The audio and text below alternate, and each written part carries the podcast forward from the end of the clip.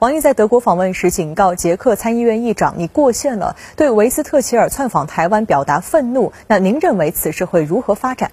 主持人好，针对捷克参议长的行程呢，中国和捷克政府均予以反对。那么中方呢，将其窜访台湾定性为严重干涉中国内政，公然为台独势力张目，违背了中捷建交的政治基础“一个中国”，严重侵犯了中国主权。那么这种定性呢是相当严厉的，王毅和外交部的发言人呢均予以强烈的谴责。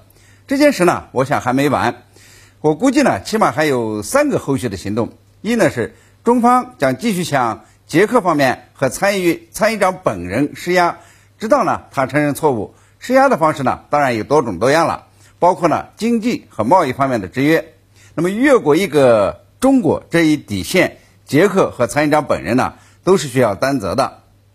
二是中国会向台湾方面继续施压，没有台独势力的邀请，捷克参议长是不可能到台湾窜访的，所以呢，会对台湾方面采取行动。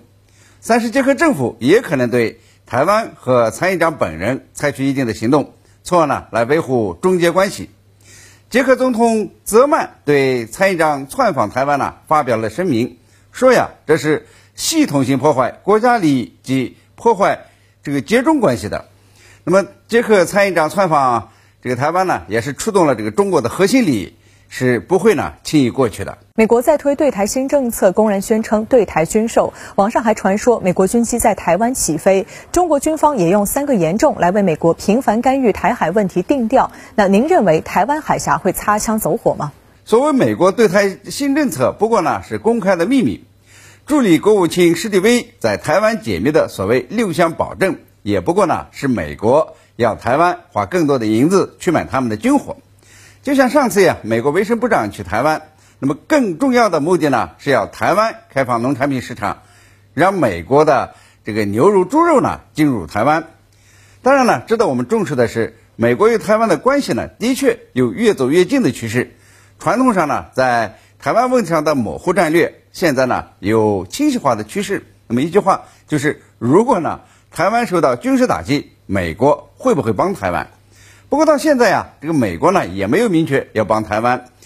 美国对台模糊战略呢是不会完全消失，因为呢这会给美国呢带来更多的回旋余地和灵活性。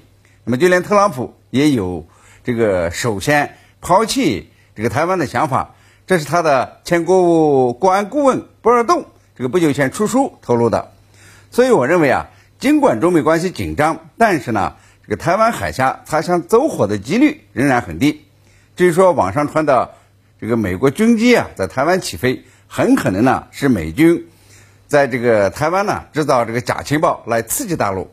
那么一些军事专家呢从技术角度分析，这个美军呢侦察机在台湾起降呢几乎是不可能，倒可能呢是美军是用。